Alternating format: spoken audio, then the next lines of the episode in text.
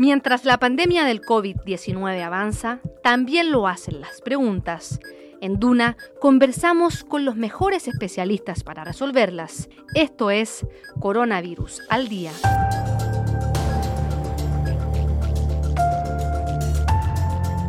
¿Cómo están? Muchas gracias por acompañarnos una vez más en nuestro podcast Coronavirus al Día, el podcast de Radio Duna, donde cada semana conversamos con un especialista para que nos ayude a entender, a navegar en este mundo dominado por el coronavirus SARS-CoV-2. Hoy estamos con un especialista muy atingente a las últimas noticias que hemos recibido al respecto. Nos encontramos con el doctor Miguel Allende, él es coordinador del consorcio Genomas COP2 y director del Centro de Regulación del Genoma de la Universidad de Chile. Doctor, ¿cómo está? Muchísimas gracias por acompañarnos hoy.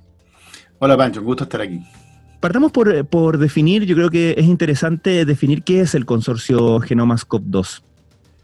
A ver, este es un grupo principalmente académico, eh, de investigadores de distintas universidades y centros de investigación, eh, que decidimos a principios de año, cuando empezó a llegar la pandemia a Chile, que podíamos poner nuestro conocimiento en genómica, en virología, en epidemiología y, todo lo que está asociado a la genética del virus eh, a disposición de las autoridades de salud y del país, digamos.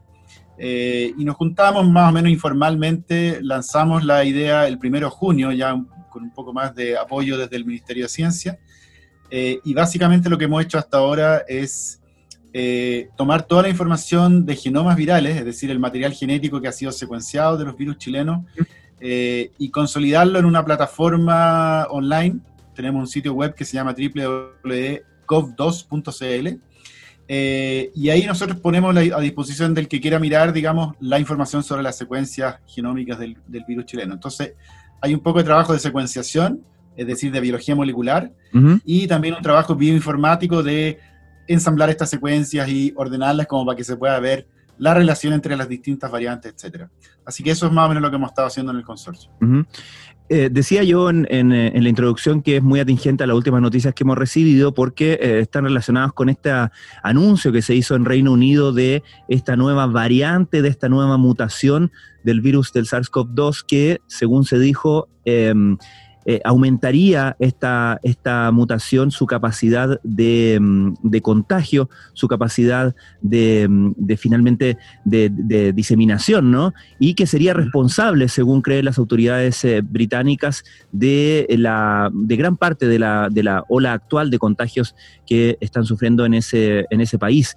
Eh, ¿Cuán preocupante y cuán eh, singular es esta mutación, cómo se diferencia de las otras mutaciones que hemos conocido, porque entiendo que el virus constantemente está mutando, ¿no? Exacto, eso es lo primero que hay que decir, que, que todos los organismos vivos están mutando constantemente, algunos más lentos como nosotros porque nuestro tiempo de generación es largo, es decir, nos demoramos 20 o 30 años en tener una siguiente generación y ahí se notan las mutaciones que incorporamos. Eh, pero en el caso de los virus que tienen un ciclo replicativo de horas, esto se nota muy, inmediatamente, digamos. En, pocas generaciones uno ya está viendo los cambios y cómo se van fijando. Eh, y entonces hay una gran variedad de lo que llamamos nosotros variantes. Ya no se llaman cepas ni, ni, otro, ni por otro nombre porque eh, en realidad no se comportan muy distintos unas de otras, pero sí tienen cambios genéticos. Y algunos de esos cambios pueden conferirle a estos virus propiedades nuevas. ¿ya? Esas propiedades en general, lo que ocurre cuando hay una mutación es que las propiedades nuevas son perjudiciales para el virus, es decir, se replica más lento o peor, eh, y por lo tanto no las vemos nunca más porque desaparecen en una generación. Eh, pero ocasionalmente aparecen cambios que generan una ventaja. Eh, y por lo tanto esas se fijan, si, si esa, esa variante, ¿no es cierto?, tiene un nivel de infectividad o transmisibilidad más alto, obviamente va a empezar a predominar en la población total de virus que hay. Eh, y eso es lo que se vio en el Reino Unido, es decir, que una variante en particular empezó a aumentar su frecuencia respecto a las otras. Eh, y, ocupa ahora una buena parte del total de virus que andan circulando. Entonces, eso inmediatamente llama la atención de los que están siguiendo, haciendo esta vigilancia genómica, ¿no es cierto? Porque indica que ese virus adquirió una propiedad que le confiere esta ventaja. Y nos estamos preguntando en este momento cuál es esa ventaja. Y eso es lo que se está investigando ahora para poder tener claro eh, a qué nos enfrentamos. ¿Por qué es importante en, el caso de una epidemia o en este caso una pandemia de realizar esa vigilancia genómica? Bueno, justamente por esta razón, eh, yo creo que los ingleses nos han dado una lección a todos, eh, los del Reino Unido, mejor dicho, porque todo el conjunto de países que hay ahí. Eh, ellos tienen una fuerte inversión en todo lo que es genética y genómica, desde mucho antes de la pandemia, digamos. Y cuando surgió el virus, decidieron poner toda esa infraestructura, tecnología y, know-how al servicio de combatir la pandemia. y lo que hicieron fue empezar a secuenciar los distintos virus que iban apareciendo en el país si uno mira el total de secuencias virales publicadas en el mundo, que son alrededor de 300.000, 150.000 vienen del Reino Unido. Es decir, ellos aportan con la mitad de la información que tenemos mundial. Eh, y eso le está dando los dividendos hoy día, porque fueron capaces de detectar esta variante que aumentó de, frecuencia, ¿no es cierto? Eh, e inmediatamente poner a disposición de todos los países esa información y ahora todos podemos estar alerta a ver si esa variante aparece o variantes similares. De hecho, en Sudáfrica apareció una bastante similar, que no es la misma, es de un origen independiente, pero tiene mutaciones muy parecidas, que también se está expandiendo rápido y por lo tanto ellos pudieron asociar la información a lo que vieron los del Reino Unido y poder entonces también tomar medidas en ese país. ¿Qué clase de medidas se pueden eh, tomar con, con esta información de parte de, por ejemplo, la autoridad de salud o de los otros organismos de vigilancia del virus? Exacto, si uno tiene un programa de, vigilancia eh, bien profundo, es decir, está monitoreando con, buena cobertura, uno tiene la capacidad de generar medidas aisladas o focalizadas en ciertas regiones, por ejemplo. En el caso del Reino Unido, esta, esta variante apareció aparentemente en el sudeste de, las Islas Británicas, digamos, eh, y ahí están poniendo mucho foco en las medidas de control en términos de movilidad y protección de la población. Eh, en realidad han cerrado casi todo el país y los demás países vecinos y, no tan vecinos como el nuestro, eh, han decidido cerrar las fronteras para evitar que gente del Reino Unido se pueda mover, digamos. Eh, pero las medidas son las clásicas y finalmente todas las variantes se comportan más o menos igual y las medidas que ya ocupamos para el coronavirus tradicional, por así decirlo, también funcionan contra este. Entonces, el distanciamiento, las mascarillas, el lavado de manos, todo eso, eh, son las mejores herramientas que tenemos. cuando aparece un brote de este tipo, lo que van a hacer las autoridades es enfatizar los esfuerzos en los lugares donde aparecen los brotes. Y es muy importante que lo hagan a tiempo antes de que esta variante se expanda para todos lados eh, y, por lo tanto ya sea, básicamente la pandemia sea equivalente a esta variante nueva. Y cuando mm, eh, entiendo que las medidas que se toman, por ejemplo, de eh, cerrar la frontera con, con, Reino Unido, de parte, como usted decía, de países como el nuestro y otros, y otros de, Sudamérica, pero también en la Unión Europea, etcétera. ¿Qué utilidad tiene eso cuando, cuando en el momento que la toman, no? Claro, eh, yo tengo la opinión de que es probablemente tarde ya. Eh, si bien el Reino Unido tiene este programa de vigilancia genómica y funcionó bien en este caso para describir esto, ellos al mirar hacia atrás vieron que los primeros casos con esta variante en realidad estaban dando vuelta ya por ahí por septiembre. Claro. Eso significa que han habido tres meses para que la gente con esa variante pueda moverse sin saber que la tiene eh, y ya distribuirla por otras partes. Eh, por lo tanto, tomar una medida hoy día no sé si es tan efectivo. Eh, es probable que tenga algún efecto en términos de que si hay un país que no le ha llegado a esta variante, podría todavía protegerse de ella. pero los países vecinos yo sospecho que ya es un poco tarde, digamos. Em, en todo caso, yo creo que la, medida que se va a tener que tomar de todas maneras, y eso se está haciendo en Chile, es establecer programas de vigilancia genómica similares a los del Reino Unido para poder justamente detectar esa y otras potenciales variantes que puedan aparecer. En la práctica, ¿cómo se realiza esa, esa vigilancia genómica? ¿Se, toman muestras en los, eh, en los hospitales? Eh, se, se, recopilan aleatoriamente? ¿Cuál es el funcionamiento que, tienen ese, ese tipo, que tiene ese tipo de trabajo? A ver, eh, es muy similar a lo que se hace con el diagnóstico, y eso aquí lo hacemos, y en todo el mundo, por PCR, ¿no? Que es la técnica donde uno le hace un hisopado eh, nasofaringio, toman la, la, muestra que se obtiene y extraen el material genético y buscan ahí la presencia de material genético del virus. Eh, con esa misma muestra, en vez de hacer el PCR, que es lo que hacen los del diagnóstico, que a uno le dicen es positivo o negativo, nosotros la tomamos y secuenciamos el material genético completo del virus. Entonces, en lugar de simplemente diagnosticar y detectarlo, lo que hacemos es tomar esa, esa hilera de letras, ¿no es cierto?, que constituye el material genético de los, de los seres vivos, y en el caso del virus lo determinamos de punta a cabo. Y eso lo ponemos en un computador y lo comparamos con todas las 300.000 secuencias de genomas virales que ya existen para ver a cuál se parece más y si ya se va caracterizada o si es una nueva. Ahora, ¿cómo se hace en la práctica para tener vigilancia genómica? Eh, lo más importante es tener una buena cobertura. En el caso de nuestro país sería importante tener muestras de todas las regiones, tener muestras eh, de hospitales, obviamente, de brotes que aparezcan, eh, de casos bien especiales. Hay, casos donde se ve quizás mayor mortalidad, mm. entonces sería bueno tomar esas muestras, o mayor aceleración en la, en la transmisión, como pasó en el Reino Unido, también sería importante tomar esa. Eh, y por lo tanto es una cosa donde uno muestrea, no tiene que secuenciar a todas las personas infectadas, pero sí un, número representativo que nos dé una visión de qué es lo que está pasando con las variantes acá en el país. Entonces, ahí hay un número mágico, no lo tengo todavía para poder decirlo, eh, pero claramente va a ser un subgrupo de las personas que han sido diagnosticadas positivas con, con el virus. Entiendo que hasta el momento existe la tranquilidad de que eh, nada de esto compromete la efectividad de las vacunas que eh, se han desarrollado, ¿no? ¿Por qué existe esa tranquilidad? Existe porque, eh, primero que nada, nosotros ya sabíamos que habían variantes antes y las variantes afectan a la proteína que se llama spike, que es aquella que se está usando para el diseño de las vacunas. Eh, nuestro sistema inmune funciona cuando llega un elemento extraño, normalmente una proteína extraña que puede ser de un virus o una bacteria. Nosotros tenemos una cosa que se llama anticuerpos que generamos para reconocer específicamente esa proteína invasora y neutralizarla.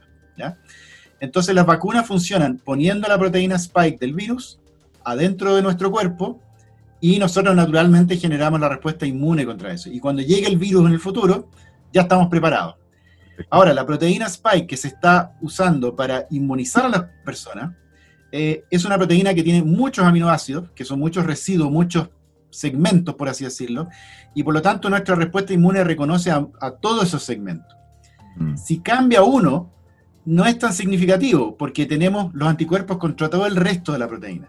Por lo tanto, estos cambios pequeños que están ocurriendo en las variantes no deberían afectar la eficiencia de las vacunas para generar una buena y potente respuesta inmune en todas las personas vacunadas.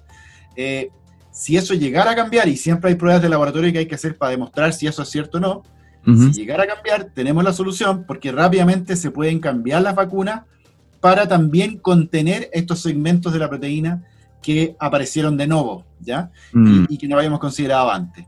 Entonces las vacunas, sobre todo las, más recientes, las de RNA, eh, es súper fácil reescribir ese código y ahora fabricar la proteína, entre comillas, nueva y también inmunizarnos contra ella. Lo que también nos recuerda de que las, eh, las vacunas eh, son también dinámicas, ¿no? Y deben ser generalmente dinámicas porque los virus también lo son. Exacto, exacto. El ejemplo que siempre se da es el del virus de la influenza es un virus que cambia y muta mucho más rápido que el coronavirus. Eh, ese, ese, virus cambia tan rápido que de un año a, ocho, a otro es irreconocible por nuestro sistema inmune. Es decir, si nos vacunamos el año 2019, el virus influenza del 2020 nos va a infectar porque es otro virus, básicamente. Mm. Eh, entonces tenemos que vacunarnos todos los años. Eh, y por eso hay campañas, etc. Es posible que eso ocurra con el coronavirus. A pesar de que el coronavirus cambia más lento, como hay tanta cantidad de gente infectada en el mundo hoy día, el virus está, digamos, propagándose por todos lados, significa que tiene muchas más oportunidades de cambiar, a pesar de que es lento. Y por lo tanto vamos a encontrarnos con muchas variantes. Y podría ocurrir que algunas variantes escapen eh, a la respuesta del sistema inmune inducido por las vacunas actualmente en uso. Entonces, mm. eso es algo que vamos a tener que estar monitoreando probablemente por muchos años más. ¿Se puede caracterizar eh, no sé si particularmente en caso de, este virus o en general en los virus, ¿se puede caracterizar una, mm, una lógica, una motivación, por así decirlo? Eh, eh, es decir, como, por ejemplo, el, este, este, esta lógica de supervivencia y multiplicación, ¿no? Mm, e, e, ¿es, ¿Es generalizable esa, ese drive de los virus? Sí, ese es un tema súper interesante y a mí como biólogo me gusta mucho eh, mm. discutir esto porque eh, es una buena ilustración de cómo los mecanismos evolutivos eh, nos dan la apariencia nosotros como humanos, ¿no es cierto? Cuando miramos los fenómenos en la naturaleza, nos parece que atrás hay una intención. Entonces, nos parece que el virus y nosotros estamos en una especie de carrera armamentista aquí. Ellos están cambiando, nosotros también para defendernos, etcétera. Y hay todo un, un proceso, pero eso se da en la naturaleza todos los días, digamos. Están todos los organismos en una constante lucha, como dijo Darwin, mm. por sobrevivir. Eh, y esa lucha a nosotros se nos manifiesta como que están eh, cambiando con cierta direccionalidad. Pero hay que acordarse, si uno vuelve a las clases de biología y de evolución en el colegio, digamos, que eso es todo sin intención, eso eso es azar, pero cuando el azar es exitoso, que es ocasionalmente, da la impresión de que hay un avance o un progreso, un aumento de complejidad o una inteligencia atrás incluso. Eh, ahí nos metemos un poco más en la filosofía, pero, pero eh, nosotros ya sabemos los científicos que la evolución opera de esta manera porque permite básicamente a los organismos sobrevivir. Es la capacidad reproductiva aumentada es algo que va a persistir. La capacidad reproductiva disminuida va a desaparecer. Por lo tanto, lo único que vamos a ver después de un cierto tiempo es capacidad reproductiva aumentada. Y eso se refleja en aumento en la eficiencia de la supervivencia, de la resistencia al ambiente, de la competencia con los, con los otros organismos, etcétera. Claro, es interesante eh, porque hay, el virus no está haciendo nada particularmente raro, digamos, está haciendo lo que tiene que hacer como ser vivo y es sobrevivir. es interesante porque hay, hay un sesgo. Cambio hay un sesgo de observación ahí humana, ¿no? Que tendemos, tendemos a ver motivaciones humanas en, las cosas no humanas. Pero, eh, Exactamente. lo preguntaba porque de repente se ponen ejemplos de virus que eh, son muy, eh, para mí por lo menos son muy fascinantes cuando uno, por ejemplo, dice cómo un, un, virus como ocupa a su anfitrión para lograr sus fines a una costa de su, de su anfitrión, ¿no? Eh, por ejemplo, eh, cómo el, eh, virus de la rabia genera un comportamiento donde finalmente el perro, por ejemplo, saliva más y así a través de esa saliva, cuando muerde, puede saltar a otro, a otro individuo, por ejemplo. y, escuchaba a propósito de todo esto a un, a un británico decir la semana pasada, a este virus no le conviene matar a su anfitrión. ¿Podemos hacer esas conclusiones? Me, llamó la atención la, afirmación.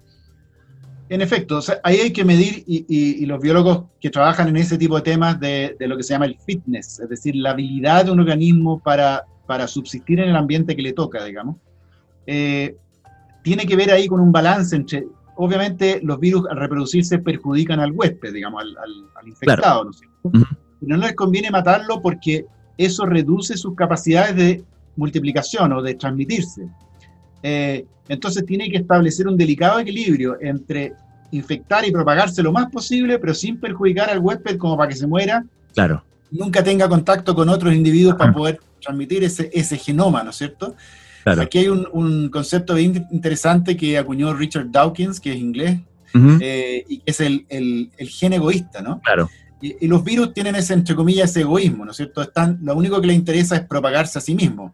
Eh, si para eso perjudican al, huésped o lo ayudan, va a depender del caso, digamos. Mm. Hay muchas relaciones que son más bien de simbiosis o, de cooperación mutua, ¿no es cierto? En las cuales los organismos, en vez de perjudicar al otro, lo ayudan, porque así se están ayudando a sí mismos también. ¿Ya? Entonces, hay muchos conceptos ahí en evolución que eh, hemos tratado de, con ellos hemos tratado de explicar por qué vemos las cosas que vemos y por qué se comportan los organismos que aparentemente no tienen inteligencia, ¿no es cierto? De cierta manera. Incluso hay parásitos adentro de nuestro propio genoma que son antiguos virus que se metieron adentro de nuestro genoma y viven ahí. Ya no salen más como virus a, infectar, sino que se propagan a través del genoma humano, ¿ya? Eh, y esos también se comportan de manera egoísta, se propagan, se mueven de un lado para otro, andan haciendo cosas ahí, las suyas, pero no nos perjudican porque quieren que nosotros sobrevivamos y nosotros nos reproduzcamos para reproducirlos a ellos. Entonces, todo ese juego está ahí operando en estos organismos pequeños que ni siquiera pueden ser considerados vivos porque no se pueden mantener solos, digamos. Bueno, doctor, muy interesante todo lo que, lo que se puede aprender eh, en base a esta, a esta, a esta emergencia, ¿no? Y con todo lo, lo dramático que ha sido la, esta, pandemia, sin duda que hay cosas que, de, las que, de las que tomar nota, de las cuales aprender. Doctor Miguel Allende, coordinador del consorcio Genomas COP2 y director del Centro de Regulación del Genoma de la Universidad de Chile, muchísimas gracias por habernos acompañado hoy. Gracias a ti, Pancho. Encantado de estar acá. Nosotros los dejamos invitados a que nos encontremos nuevamente la próxima semana en otro episodio de Coronavirus al Día, el podcast de Radio Duna. Muchas gracias.